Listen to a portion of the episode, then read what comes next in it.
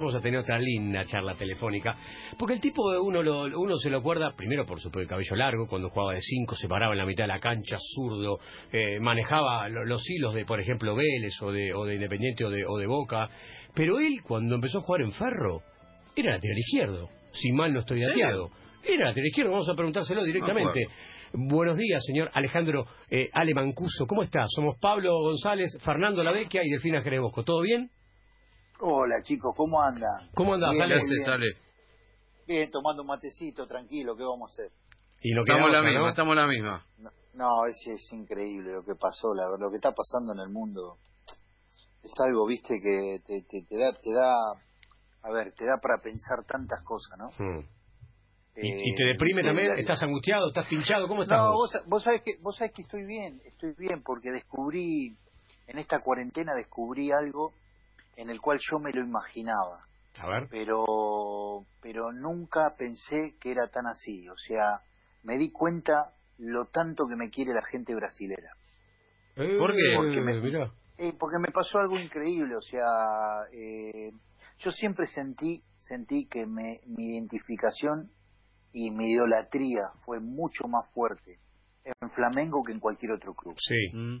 de eso no tuve nunca duda ¿Puedo cortarte un ejemplo? Eh, Ale, sí, fui una vez sí. a grabar eh, a la hinchada de Flamengo para el Aguante y claro, cuando se dieron cuenta que era un, un- un programa que salía en la Argentina, me decían Mancuso, Mancuso, Mancuso y grabamos muchos hinchas de Flamengo mandándote mensajes a vos. Esto es real. Pasaron un montón de No, años y me acuerdo siempre que dijiste Flamengo, te amaban. Eh, Es increíble, es increíble, la verdad, mira, eh, resulta que hice una sola nota cuando arrancó todo esto, a una hice una live, viste, en, en- En Instagram. Sí.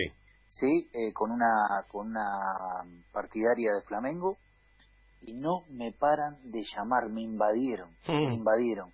O sea, tengo todos los días una nota con una partidaria diferente. ¿Y allá qué pasa? ¿Qué pasa? Eh, hay filiales en todo el país como hay en Argentina de Boca y de River. Pero allá, o sea, a ver, estamos hablando que son más de 200 millones de habitantes, Claro, en el cual el 40% es de Flamengo. claro. Entonces estamos hablando de que 60, 70 millones son de Flamengo. Entonces, ¿qué pasa? Las, par- las, las filiales están en todo el país. Entonces hay miles y miles. ¿Y qué pasa? Ahora me habla el presidente de las filiales de Flamengo pidiéndome, pidiéndome que cuando pase todo esto me arme una programación porque quiere recorrer todas las filiales conmigo. Le dije, a ver, mirá que Brasil, le dije, mirá que Brasil es, Brasil es grande, me voy a tener que ir de mi casa. Le dije. Qué locura. Pero aparte jugaste cuánto, dos o tres pero- años pero Flamengo sentí- nada más, ¿no? claro, sí, sí, pero sentí, a ver, sentí en esta cuarentena eh, la sensación esa de que nunca me imaginé todo lo que la gente de Flamengo me quiere. Mm. Nunca me imaginé. Pero me di cuenta ahora con todo lo que va pasando, porque me invadieron, no, me invadieron las redes sociales, o sea, y todo de Flamengo. O sea, no, no, no, por eso te digo de que ayer, viste, una, una pavada, ayer posteé, viste, el, el día del tenista, eh, y puse una foto eh, en Twitter, una foto mía con Ronaldo, que cuando estuve en Madrid, viste, me fui a jugar al tenis con él, Mm. con el, con el fenómeno. Con el nada, Ronaldo. Sí, nos divertimos. A él le gusta mucho el tenis, a mí también. Entonces posteé una foto con él y puse feliz día al tenista, ¿viste? Porque Sí. fue el día del tenista. A los que fueron profesionales y a los que no fueron, Mm. ¿viste? Que realmente lo sienten.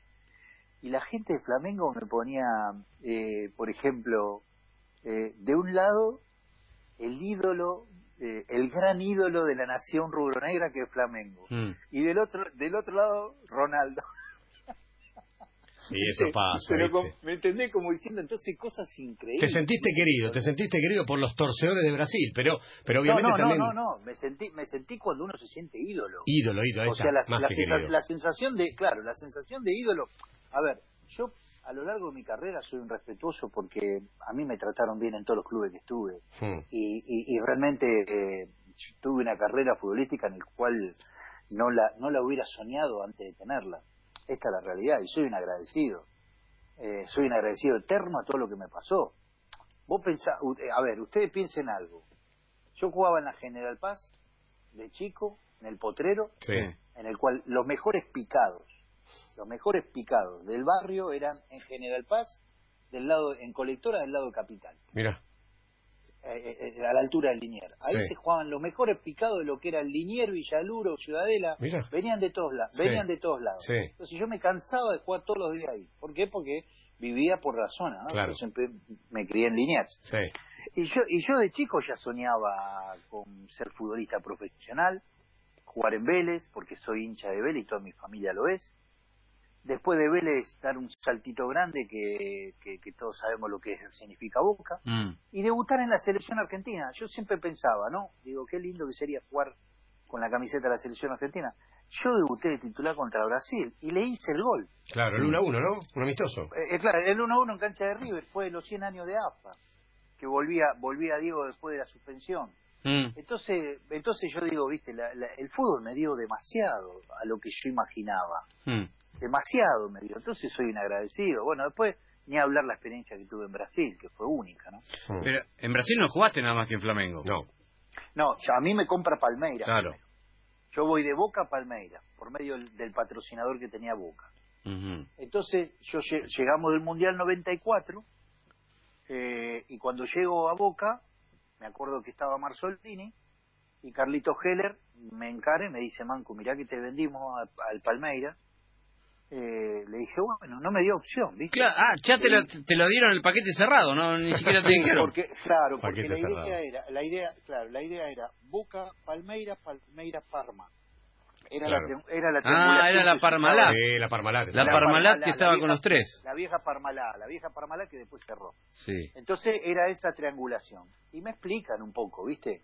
Cuál era, eh, cuál era la, la, la Sí, cuál era la, movida cuál era la movida y bueno, vamos para adelante. Yo en ese momento tenía opciones de ir a Europa, a España, mm. y, y, me parecía raro lo de Brasil, ¿viste? Porque no iban argentinos a Brasil. Es verdad. Entonces dije, bueno, me la juego, ¿viste? Voy a arrancar, qué sé yo. Lo veía futbolísticamente al fútbol brasilero que yo iba a encajar ahí. Y, y, arranqué. Y lo que pasa es que cuando llegué a Palmera me encontré con un plantel increíble, ¿viste? ¿Estaba Freddy Rincón ahí también? Mirá, estaba Cafú, estaba Antonio Carlos, el mm, central, que después mm. fue a la Roma. Sí. Estaba, sí, Clever, un negro, un central que te arrancaba la cabeza. sí, después te voy a contar una anécdota con Clever que te morís. Era evangelista, era pastor, sí. hacía, reuniones todas las noches. Cuando estábamos concentrados en su habitación, y después te mataba. íbamos, íbamos, rezábamos el Padre Nuestro, rezábamos la Ave María, eh, pedíamos por la salud nuestra y la de los rivales. Y después rezaban por los muertos. Y, no, y nos íbamos a dormir. Y al otro día en el partido era un asesino. un día, un día, un día viene, sí, él gritaba, viste, de atrás. Eu, eu, cuando dice eu, es mía la pelota. Claro. Mm sacaba al arquero del contrario, entonces yo retrocedía porque a mí me gustaba, yo iba bien arriba. Mm. Defensivamente ganaba. Sí. Pero vos de espalda, retrocediendo, él de frente. Claro, yo de espalda, porque jugaba de 5, iba retrocediendo, entonces sacaba al arquero rival y él gritaba atrás, ¿viste? ¡Eu! Cuando gritaba Eu, ¿viste? Yo me, agachaba porque, ¿viste? Me pasaba como un tren. Entonces, entonces un, ¿viste? Le digo, este negro me va a romper la cabeza. Me va a romper la cabeza, me va a romper la cabeza, bueno tal cual. Un partido retrocediendo, salto a cabecear, viene de atrás y lo único que me acuerdo que me desperté en la clínica. No, te rompió la cabeza en me, serio. Claro, me, dio, me dio en la cabeza, me desmayó, me llevaron, viste, estaba muy Y me llevaron a la clínica, me desperté en la clínica, ya en la ambulancia, viste, ya, ya había reaccionado, viste, ya estaba bien. Y le digo, mi viejo en la, en la, en la, en la clínica, no me olvido más, viste, mi viejo un personaje, y le digo a mi viejo, me le digo loco, porque yo le digo loco, él también, ¿viste? ¿Qué me pasó? Le digo, ¿viste? ¿Qué hago acá? y, se, y, se, y se me acerca y me dice, mira, no sé qué te pasó, pero te agarró un tren, me dijo. te agarró el pastor. sí, pará, le digo, el negro, sí, quédate tranquilo. Bueno, pasó 15 días, vuelvo, ¿viste? Voy a concentrar, va, reunión, evangelista vamos, a vamos a rezar el Padre Nuestro, vamos a rezar la Ave María. Yo ya hablaba un poquito portugués, ¿viste? había unos personajes, escúchame. Estaba el mundo, estaba Rivaldo, estaba Rivaldo. Rivaldo estaba, en ese Palmeira. Por Dios. estaba Freddy, Rincón, estaba Amaral, Flavio Concepción. No sabés qué equipo. Una selección tenía. ¿viste? Claro, termina la reunión, pa, pa, bueno, Padre Nuestro, de María, vamos a, vamos a pedir por los rivales, por nosotros, y lo, lo miro al negro en español, viste, pues ya no aguantaba más y Cafú me traducía. Y le digo, Clever, le digo, no pidas por ninguno más. Le digo, porque sos un asesino. Le digo, me mandaste al hospital. Le digo, trata de pedir por lo menos por lo nuestro, porque me vas a matar. Qué los pies- lo que se reían. Te digo algo, te eh, digo. vamos a contarle algo a la gente, Ale, eh, y le contamos a Delfina Sí. también. Delfina, ¿vos sabés lo que hace Ale Mancuso en esta, en esta pandemia? Se sienta, creo que en su bicicleta para hacer ejercicio y empieza a contar anécdotas. Lo he visto en, en redes sociales y lo he visto en grupo de WhatsApp. Él se sienta, empieza a hacer su, su trabajo regenerativo, empieza a correr, empieza a entrenar y cuenta historias. Es así, Delfina, como te lo cuento. Ah, que es un Instagramer, decís vos. No, y hasta en los grupos de WhatsApp me aparecieron videos de él. Ah, Sí. perfecto. ¿Y, pone, No, ¿y podés porque, a ver, contar claro, alguna claro, porque- corta no. que- de las que has contado? Sí, sí, sí, sí, porque, a ver, por ejemplo, ¿qué está pasando ahora? Los chicos de fútbol, yo vivo en un country, ¿viste? Los chicos de fútbol, los chicos de tenis, siempre eh, están, estamos todos en la misma situación. Estamos en una situación en la cual hay que hacer un poquito de descarga física porque si no es una locura total. Hmm. Te cruzas 40 veces con tu mujer en el día, cuando antes prácticamente, sí, antes, antes no, era hola, chau, bueno, ven, voy a comer a tal hora, dale, nos sentamos a comer media horita, charlábamos del día, ahora te cruzas 40 veces por día, ya viste los, ro los roces ya Sí, facturan. sí. Sí, obvio, ¿Entendés? pasa factura. No, no, es, que, es que es así, sí. es así, ya los roces, viste, incomodan. Eh, ya eh, cuando tenés que ir al baño tenés que pedir turno. ¿Viste? Ya, eh, claro, ya, o, o sea, estamos en una situación, muchachos, que por ahí, viste, uno dice, a ver, eh, eh, ¿qué, ¿qué va a pasar el después? Pero psicológicamente, a la familia la está destruyendo esta situación. Sí, está bravo. Está bravo. Es está verdad bravo. eso. Sí, Psicológico- que nadie, nadie habla de esto, psicológico- ¿eh? Que está diciendo No, no, es que, es que, es que nadie habla. Eh, lo peor que nos va a pasar es el después cómo quedan las familias. Está bien lo que Sí, marcas, ¿eh? O sea, hoy, hoy, Sí. hoy las relaciones, hoy las relaciones en las casas, eh, eh, por momentos, se, se, torna insostenible. Sí, sí. insostenible, o sea, y yo no me puedo quejar porque vivo en un country, vivo en una casa grande. Claro. El Eh, que vive en un dos eh, ambiente, Ale. Me- claro, claro, me agarra la locura y me voy al patio de casa que tengo, tengo el pasto ahí al aire libre, me tomo un mate ahí solo, hablo con las paredes, eh, eh, ¿me entendés? Pa- Como los locos, ¿viste? Los loqueros. Sí, pero tenés igual. tu momento, tenés tu espacio aunque sea Pero- ahí a metros. exactamente. Sí, Ahora la gente que vive, la gente que vive en departamento, Mm. la gente que está con chicos chicos, con la gente que, que Le estás hablando de Delfina. que- No, no, pero aparte, eh, eh, pero Escucha, vos ponete a pensar mira, no lo quiero interrumpir porque es un señor in- eh, eh, internacional, Sí. pero después la arreglamos. Porque Delphi vive en No, un no, pero departamento. pará, pará, estoy mintiendo. No, vivís en un departamento y con un no, chico pero- chico. Claro, No, es claro, claro. es Pero lo que tremendo, voy es, es tremendo. que por suerte no es un no es, no es un nene, digamos, eh, solo es un nene, no son dos, y, y es un nene bastante adaptado a, a- a- a nuestra rutina de ahora, la normalidad de lo anormal, pero se entiende perfecto. Y los fines de semana cuando salís con los chicos acá, por lo menos en nuestro barrio, los que tenemos departamento, los chicos salen pero corriendo, con una felicidad.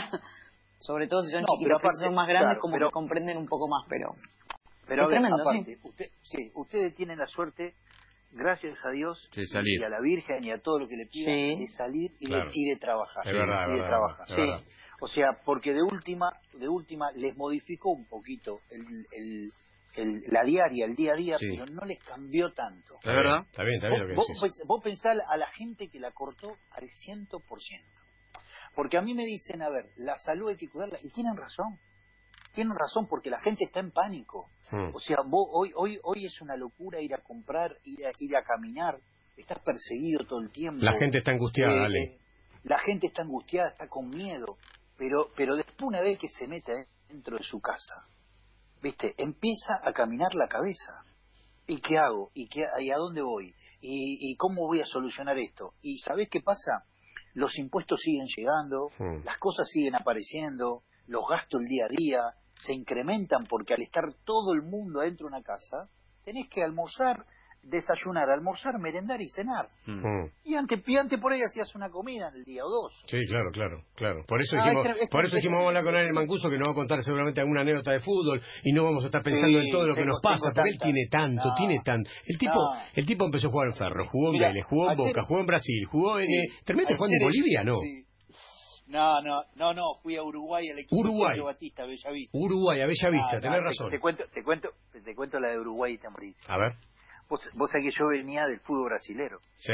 Entonces, viste, estru- estructuras por todos lados, viste, gente por todos lados. Bueno, me llama el Checho, que es un amigo, y me dice, Mancu, mira, agarré Bellavista. El equipo voy a jugar papal. la Copa Libertadores.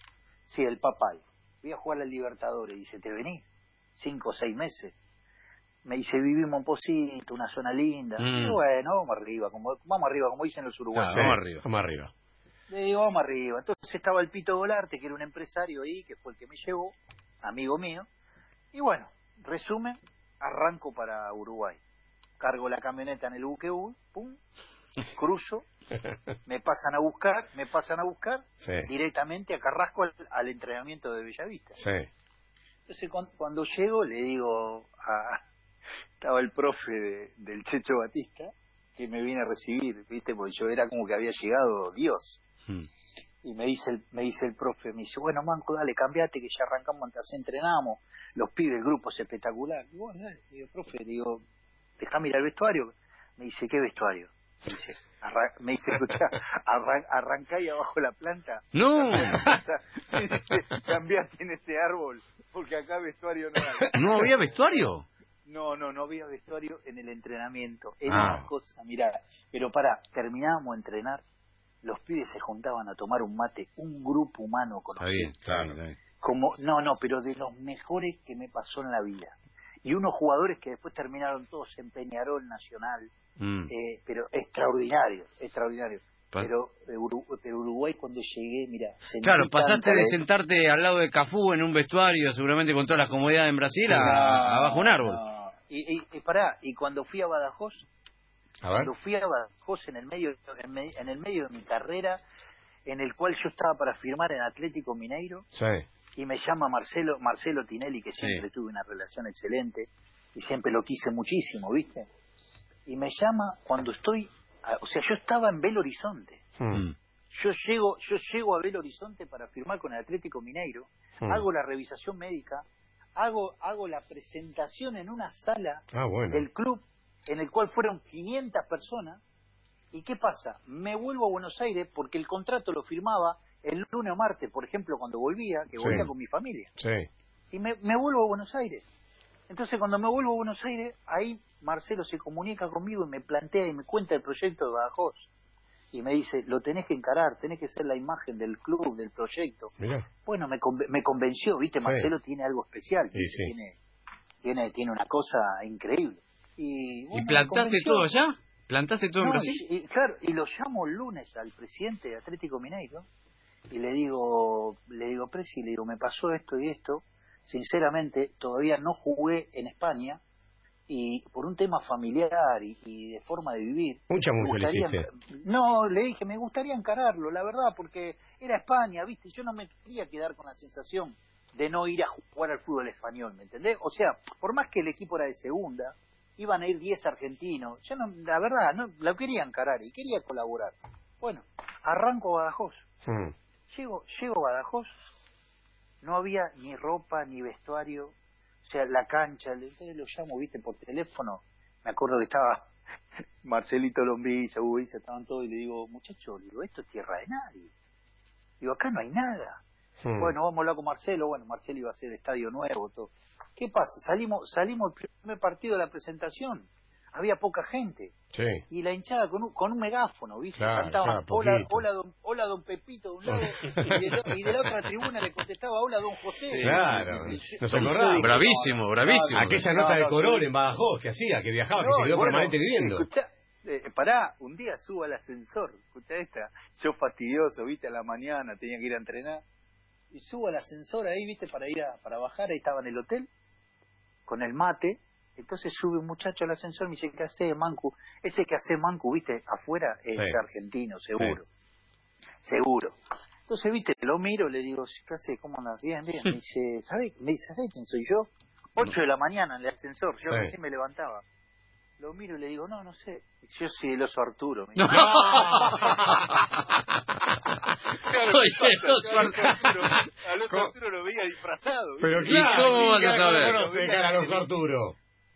Pará, entonces, entonces lo miro y le digo, todo en el ascensor. Le digo, vos sos los Arturo. Sí. Le digo, sos, le digo, le digo, sos un rompe pelota. Pará, no sabes el ataque de risa que le agarró en una No, es, remera, es- buenísimo que un tipo que se sacó el disfraz diga yo soy el oso Arturo, debe ser una cosa. Yo que- soy el oso Arturo, me dijo, ¿viste? Y le digo, vos sos el oso Arturo, sos un rompe pelota, no, no sabes lo que se reía. Porque, ¿qué pasa? Salíamos a la cancha y aparecía el oso Arturo. Diego Corol que tiraba Sí. ajo en el arco nuestro para que no nos hagan los goles. Sí, Cada, cada vez nos metían más goles. sí. Un día, le dije, un día le dije a Diego Corol, le dije, Diego, no tiré más ajo.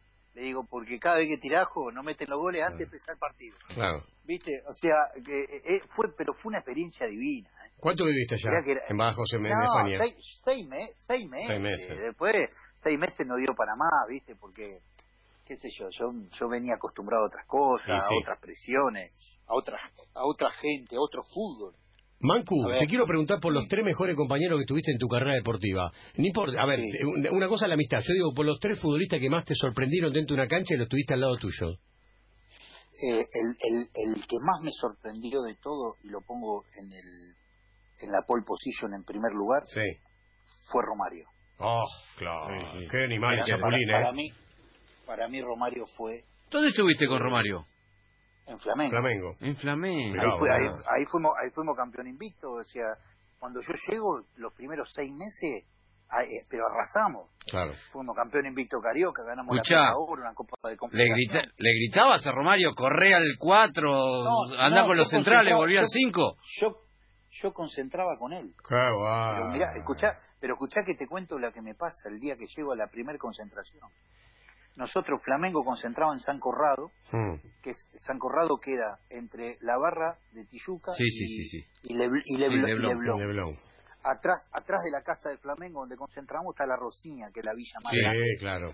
del, del mundo bueno entonces primer concentración viste llego a la casa de Flamengo yo venía figura de Palmeiras y a la gente viste ya me idolatraba el primer el primer día que llegué Mm. Bueno voy a la, voy a la casa entro el día de la concentración a la hora que me, me citan cuando llego estaban repartidas las habitaciones abajo, en todo en planta baja, dormían todo el plantel y había una sola habitación arriba que era la presidencial, la suite. Opa. Entonces digo, bueno, tranquilo. Entonces cuando llego el profe me dice, me dice, Manco, me dice, mirá que vas arriba, vas a la habitación con Romario. A la Le presidencial. digo, la, le digo, ah, bueno, le digo, perfecto. Entonces, viste, subo a la habitación. Romario no había llegado, abro la puerta, Uh. terrible suite, viste, linda, una Sí, casa, viste, tipo, Sí, sí, sí, sí. sí. con su con su vestidor, viste, con su baño Con todo. privado. Dije, bueno, acá estoy de primera, me sigue, viste. no, dije, concentro con el hombre, imagínate. Ya está, viste. Entonces, ¿qué pasa? Había una cama king size impresionante y al lado de la cama king size una camita de una plaza Uh. re, cor- re cortita, viste. Uh. Re, cor- re cortita. Entonces agarro, yo empiezo a mirar, miro la cama king size y dije, no, esta es del hombre. Eh, no, me, no me va a tocar la grande. No, dije, esta, es imposible, ¿viste? Romario, el, el mayor goleador de la historia del fútbol brasilero. Sí. Imagínate, todavía no había llegado a la casa. Uf. Entonces agarro y, ¿viste? Pongo el bolsito en la cama en la cama chiquita. Claro. Entonces, ¿viste? Me tiro en la cama, la pruebo, pruebo la medida, los pies para afuera. No, no, yo dije, no, no puedo, no puedo dormir acá. O sea, voy a hablar con el profe. Claro, que me dio otro bueno, colchón. estoy ahí sentado, claro, estoy sentado ahí, entra Romario, ¿viste? Me dice, hola, me dice, ¿qué haces, gringo del gringo? Me decía, ¿viste? Por los extranjeros le dicen gringo. Mm. ¿Qué haces, gringo? ¿Qué te pasa? ¿Viste que él habla así medio con la Z, ¿viste? Le digo, le digo, no, tranquilo, todo bien, sí, sí, todo bien, papá. Bueno, vamos a comer, bajamos. Yo en silencio, ¿viste? Pero estaba masticando. Digo, ¿cómo me mandaron a la cucheta esa? ¿Viste? Entonces, ¿viste? Cuando voy a comer, a cenar con los pibes, le digo a los chicos, ¿pero ustedes cuánto están? No, dice, las habitaciones de acá abajo son de cinco, de seis. Mirá que sobran camas, me dice, Manco, si querés venir, vení. Mm. Le digo, me parece que voy a tener que venir acá, porque le digo, viste, me probé la cama y dejo los pies para afuera. Viste, yo le, le contaba a los pibes y los Claro, pibes se reían, viste. Claro. Bueno, terminamos de cenar, vamos para arriba, para la habitación. Tampoco quería, quería quedar mal con el hombre, viste, porque es como que lo estás despreciando. Sí, claro, claro. Obvio. Primer día era tu Ah, presentación, ah, ah, Mancu, con él. primer día, mi presentación, yo me tenía que hacer fuerte con él, Mm. porque él era el que manejaba todo, era el capitán. Digo, Mm. me le pongo al lado Romario y tranquilo. Mm. Bueno, terminamos de cenar, vamos a la habitación, ¿viste? Me siento en la cucheta esa. Y yo miraba la cucheta y dije, qué dura que la había tenido y ahora no. Pero bueno, viste, me la bancaba. Bueno, Romario se mete a bañarse, se- te escucho que se baña, se estaba afeitando, sale, viste, abre el bolsito, se pone la ropa, un jean, una zapatilla, una remerita, viene, viste, me toca el hombro, me dice, bueno, manca, mañana nos vemos, me dice, viste. No. Le, le digo, ¿cómo mañana nos vemos? Sí, sí, sí, yo me Se- voy, yo no se duermo fue. acá. ¿Se iba de joda? Me dice, escucha, me dice, se, se iba, se iba para la casa, él, él venía, él Tranquilo. venía- Él, venía, él venía el otro día al mediodía a la hora del partido, Ah, y íbamos- el estadio. ¿viste? Claro, no dormía ahí, no concentraba con el Claro. resto. No, me dice, mirá que do- dormí acá en la grande, no, no vas a dormir ahí. Ah. No, no, pará, me volvió la vida al cuerpo. y, lo, y lo miré y le dije, ¿la cama grande? Sí, dormí acá, tranquilo. Bueno, final de historia. Concentraba con él todos los partidos local y dormía en la Kingside. ¿Por qué? Porque él, se, porque él se iba, ¿viste? Pero ¿qué pasa? Fue una situación muy atípica. A mí nunca me había pasado una Claro, cosa de esa. claro. Entonces después, al otro día, al mediodía, bajo para almorzar y faltaba Romario. Él Mm. llegaba de la, de la calle como si nada. O sea, Claro. no es que llegaba, viste, escondiéndose. No, no, no, no, no, tenía todo permitido. tenía todo armado. ¿Qué pasa? Entonces yo les comento a los chicos, ¿viste? Le digo, escúchame, muchacho. Le digo, Romario, le digo, Romario no duerme acá. Me dice, no, no, me dice, nunca. Me dice, pero, me dice, pero quédate tranquilo, me dijo. Que nos gana todos los partidos. Nos gana todos los partidos. Bueno, claro, ¿qué pasó? Flamengo Fluminense, 2-0, dos goles de Romario. Sí. Íbamos con Vasco 3 a 1, uno de Romario. Claro, claro. Gana- le ganábamos 2 a 0 a Palmeira, 2 de Romario. Entonces, ¿viste? Eh, ¿Qué, qué le ibas a decir? Y obvio. ¿Me entendés? A- al contrario, aparte, eh, no es que él se iba, ¿viste? O sea, se iba para No- la casa. Claro, no, no es que se iba escondido, no es que trataba de que no, lo viera. No, no, se él- iba tranquilo. A, a él no le hacía no le hacía bien quedarse ahí, descansaba en la casa con la familia y al otro día, al mediodía, venía y pará. Por eso te estoy diciendo que fue lo más grande que vi. Claro. O sea, adentro de la cancha, de tres cuartos de cancha para adelante, no vi cosa igual. Sí, porque además no, el tipo, tenía- el tipo no bajaba, no, no, no venía a la mitad de la marcha. cancha, no te corría un No. 5, no te corría un central, no, no le importaba eso. Mirá, el tipo, mirá, nosotros, nosotros vamos a jugar una semifinal, una semifinal Copa Brasil a Porto Alegre contra el Inter de Porto Alegre. sí, En Inter de Porto Alegre jugaba Goicochea y Gamarra. mirá, Nosotros jugamos la primer final en Porto Alegre. el Colorado Gamarra, claro, el paraguayo. El, Central, Colorado que juega Gamarra Independiente. Y, y Goi- claro, y Goico al arco. Sí, Llegamos a, por, llegamos a Porto Alegre, vamos a concentrar al hotel, Romario y yo en la habitación. mm, charlando, pa, pa, pa, pa. Entonces, en un momento, en la previa, antes de salir para el estadio, digo, che, qué lindo partido, lleno, el Verarrío lleno, no entraba una persona. mm. Me dijo, sí, pero este es un- me dice, este es un partido de mierda. Me dice, sí, este es así, me decía, este es un partido, la verdad, ni me motiva, es un partido que esto pegan patada, todo esto de índole. la, la gente sí, me dice, la gente grita, son todos locos. Bueno, le digo, tranquilo, le digo, pero viste, por ahí, le digo, lo aguantamos, de contragolpe lo liquidamos. Ah, tranquilo, lo liquidamos en el Maracaná, me dice. Bueno, que era la revancha a la otra semana. Sí. Sí. Entonces, viste, arranca, arranca el partido 0 a 0, partido áspero. Viste, yo en la mitad de la cancha me tiraba a un lado, me tiraba al otro, tenía lo- los lamparones acá de costado, todo Esa frutilla, esa frutilla. Sí, esa, esa frutilla que te deja loco, ¿viste? Y miraba para adelante y Romario metido entre los dos centrales no se movía ni para la derecha ni Para- parado. No, y parado. Y cuando la agarrábamos nosotros, que circulábamos la pelota, que Sí. la teníamos bien, Flamengo jugaba Sí. muy bien. Sí. Yo tenía Sabio, tenía Bebeto. No, Sabio no, zurdo, que juega el Real Madrid. Ah, incre- in- sí, increíble. Y cuando la teníamos la pelota, lo miraba Romario y él con el dedito me hacía así que no, que no se la dé, ¿viste? Que no. Y bueno, o sea, no, no, me decía que no, que no se la dé, como diciendo que no se movía de ahí. Claro. Bueno, final de la historia, 0 a 0 salimos. Sí. No se movió de los centrales, pero no la tocó la entonces, entonces, ¿qué pasa? ¿Viste? Yo fastidioso, siempre fui fastidioso cuando terminé el partido, ¿viste? Tenía hielo por todos lados, tenía los lamparones acá de costado. Entonces, ¿viste? Caliente en la ducha. Claro, movete, Todo. pedila. No, digo, ¿cómo puede Buscá ser? espacio. Le digo, le, le hablamos entre nosotros, ¿viste? Ahí los pibes jugamos en el medio. Sí. Tenemos este terri- terrible jugador adelante, hijo de puta, hoy no se movió. Bueno, hablábamos entre nosotros. Ah, tranquilo, pero él se bañó. No le podía decir nada igual. no, no, no, él se bañó, no habló con nadie, se subió al micro, se, se van al fondo del micro, ¿viste? Empiezan a tocar, ¿viste? Ellos cantan canciones, Sí. tocan un, bombi, un bombito que ellos Sí. tienen, ellos están en otra historia. Sí. Y yo subo, ¿viste? Subo caliente, ¿viste? Yo subo, yo subo al micro caliente porque habíamos empatado y buscándolo a él, ¿viste? Buscándolo a él. Entonces él estaba faltando tres asientos antes de llegar al final. Mm. Y voy directamente, ¿viste? Entonces cuando voy me siento al lado de él caliente. Digo, este lo encaro. Y me mira y me dice, ¿qué te pasa? ¿Qué te pasa, Manca, viste? Porque me decía Manca, ¿viste? Manca. ¿Qué te pasa? Le digo, sí, le digo, escúchame, le digo, papá, le digo, no podés, no tocaste la pelota. Qué buena, Le digo, qué buena historia. claro. Y vos imagínate esa charla él y yo en el Sí, claro. Sí, volviendo, volviendo al hotel. Pero vos Sí. ya tenés un poquito de confianza, podías decírselo. No, pero yo, a ver, la gente se mataba conmigo, yo era ídolo. Claro. Yo podía, yo podía hablar con él porque Obvio. los pibes, todo me, me respetaba todo el mundo. Entonces, viste, sabían los chicos que el único que le podía hablar era yo, no había Mm. otro. Mm. ¿Y qué dijo? Entonces le digo, pero no puede ser. Y me mira y me No dice, estaba muy nervioso él, ¿no? No estaba, estaba Nah, me dice, escucha, me dice, tranquilo, Manco, me dice que este este este partido la semana que viene en Maracaná lo gano yo solo. Fa. Y bueno, digo, esperemos, Juan. Bueno, Listo. final de la historia, Sí. le clavamos tres en el. Maracaná, dos goles de Romario. Qué bestia. Qué Escucha, bestia. él hacía los goles, salía, hacía los goles y iba tirando besitos a la gente.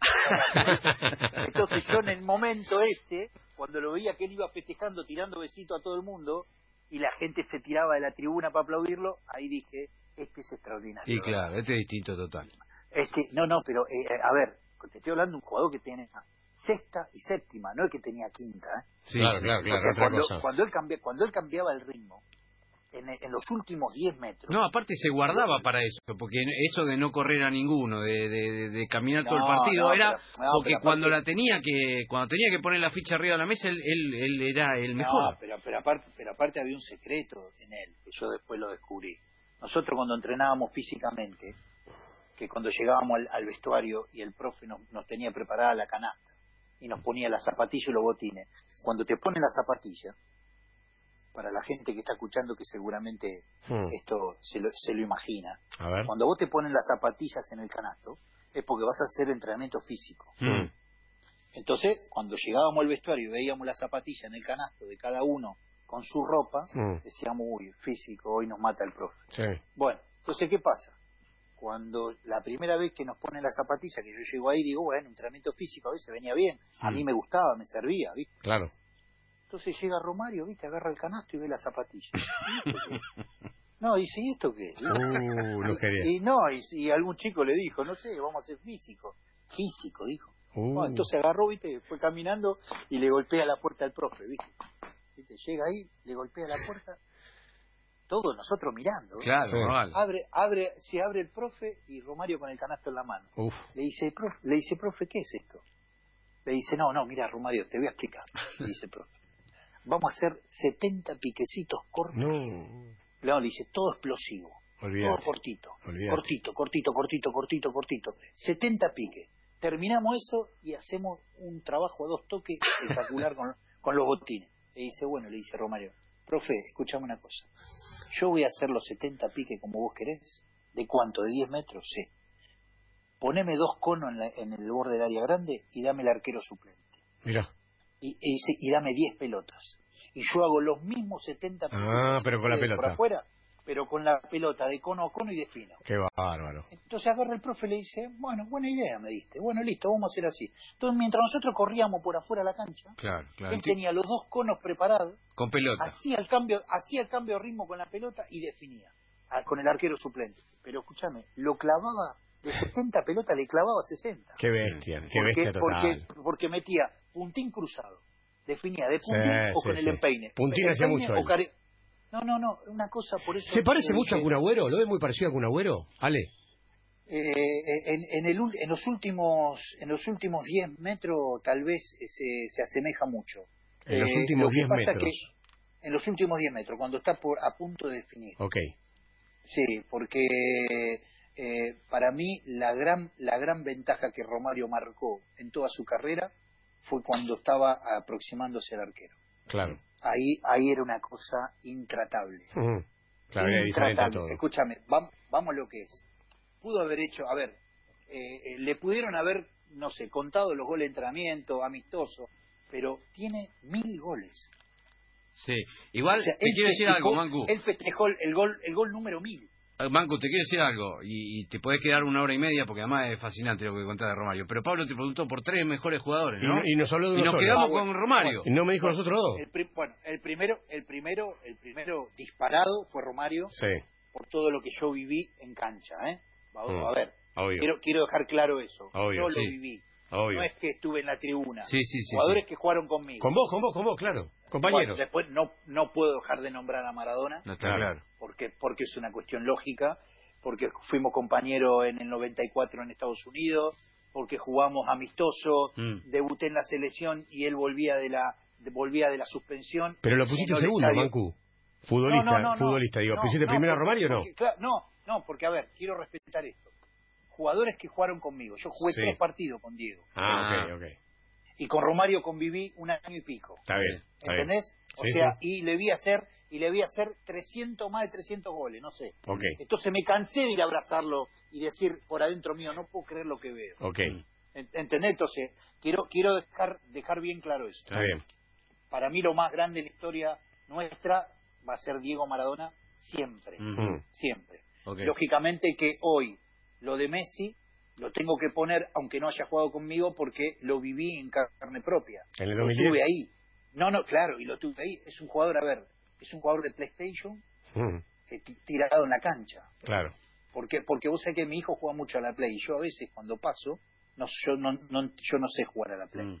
Pero me, me paro a ver partidos de él y ponele, él juega con Barcelona y cuando lo veo jugar a Messi en la Play, yo me recuerdo y digo, este juega como en la Play. ¿Es fácil o difícil lo- dirigir a Messi? No, es fácil. Es un tipo tremendamente respetuoso. Es un, es un fenómeno de persona. Mm, Es de lo más dócil que conocí. Mira vos. Olvida, olvídate, olvídate. Es extraordinario. O sea, nada que ver a la etapa nuestra. Mm, Cuando nosotros jugábamos, que yo entraba al vestuario estaba Maradona, Ruggeri, Claro. eh, eh, Goicochea, Isla, loco Isla. Eh, pero, eh, a ver, esa época era tremenda. Hoy, hoy los chicos estos son muy dóciles, son, son muy respetuosos. Mm. Por eso cuando pasó esta camada y no pudo ganar y no pudo coronarse con una copa, me dio tanta pena. Claro. Me dio tanta pena no haber que, que Argentina no haya ganado el 2014, porque nosotros lo merecíamos al final. Mm. Por, por méritos, a ver, por méritos futbolísticos. O sea, vos estuviste en el vestuario cuando lo viste llorar a Messi después de la eliminación en aquel mundial. Pero por favor, es un chico terriblemente sensible. Es, es un chico que es respetuoso, respeta a todo el mundo. No hay una persona dentro del vestuario que no lo quiera. Mm. Eh, a ver, yo siempre digo lo mismo. Vos tenés dos tipos de líderes en un grupo. Mm. Vos tenés el líder que es un papagayo que grita todo el tiempo y que no lo puedes callar y no lo puedes callar, no lo puedes callar Sí. y tiene voz de, y tiene voz de mando y, y te atro- y te atropella todo el tiempo. Claro. Los Ruggeri, los Maradona tenían ese, ese estilo Claro. y yo y yo conviví, crecí con ellos, Claro. ¿me entendés? Crecí escuchándolo. Y después tenés la- los otros líderes que son líderes del silencio Claro. Son líderes futbolísticos. que, que lo son también, porque Claro. cuando tenés que patear un tiro libre a 50 metros del arco, va y agarra la pelota y te la clava en el ángulo. Mm. Es- ese es un líder futbolístico que vos tenés adentro de tu equipo. Y cuando viene un penal, todos se corren porque el que va caminando derechito es el que tiene que patearlo. Totalmente. ¿Entendés? Entonces, por eso tenés la lideranza en un grupo, ¿viste? Eh, a veces vos, vos la tenés que dejar, porque la lideranza en un grupo sale sola Mm. sale sola. O sea, yo, yo fui, a ver, yo me sentí uno de los líderes cuando yo estuve en Brasil. Pero a mí la gente me respetaba prácticamente sin hablar portugués. Ahora, ¿cómo se para convivir eh, permanentemente por el 2010? Pienso en dos líderes, Diego como entrenador y Messi como futbolista. ¿Fue fácil esa convivencia justamente por cómo es Leo, se entiende? Fue buenísima, fue buenísima, porque cada uno en su lugar, eh, extraordinario, porque cuando, le, cuando Diego le explicaba a Messi cómo él creía que Mm. tenía que poner el pie en la pelota para patear un tiro libre, Messi lo miraba y lo escuchaba como si escucharía al padre con 10 años. Qué bueno. ¿Me entendés? Claro. Entonces, fue la convivencia fue excelente, fue espectacular. O sea, por eso te estoy diciendo de que cuando yo escucho que dicen, no, porque Messi puso a este, sacó al otro. Muchachos, mentira, mentira es eso. Eso, eso, el que dice eso, es porque no tiene conocimiento y no estuvo dentro del grupo ese. Es, es tiene una personalidad incapaz de hacer una situación de esa, ¿me Mm. entendés? Vos- vos- y vos te das cuenta en los jugadores. Está claro. Vos te das cuenta cuando vos, cuando vos te reunís con un jugador y, y, y, y el jugador no le interesa nada y te dice, loco, dice, vení, mira, está todo bien, el grupo está bárbaro, pero mirá que aquel va para atrás. Mm. Hay jugadores que te lo dicen. ¿Por qué? Porque tienen esa personalidad. Mm. ¿Me entendés? O sea, Man- y es normal y hay que escucharlo. Manco, me debes un jugador.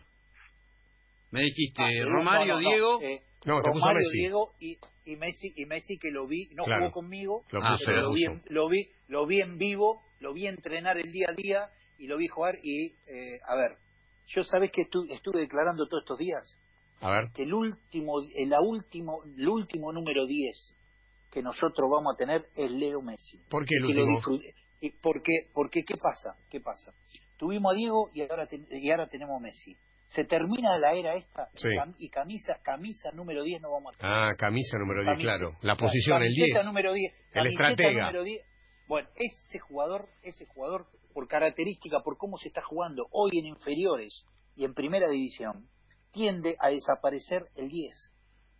Entonces Mm. hoy cuando los chicos se van a probar ya de chico, cuando tienen dinámica, no los ponen de enganche de 10 como se probaban en la época nuestra. No, está claro. O sea, lo, tira- lo, tira- lo tiran por la izquierda, lo tiran por la derecha. Entonces, ahora, ¿qué pasa? Los entrenadores te meten 4-3-3. Entonces, en el 4-3-3, si juegan 3 en la mitad de la cancha, ¿dónde juega el 10? Imposible.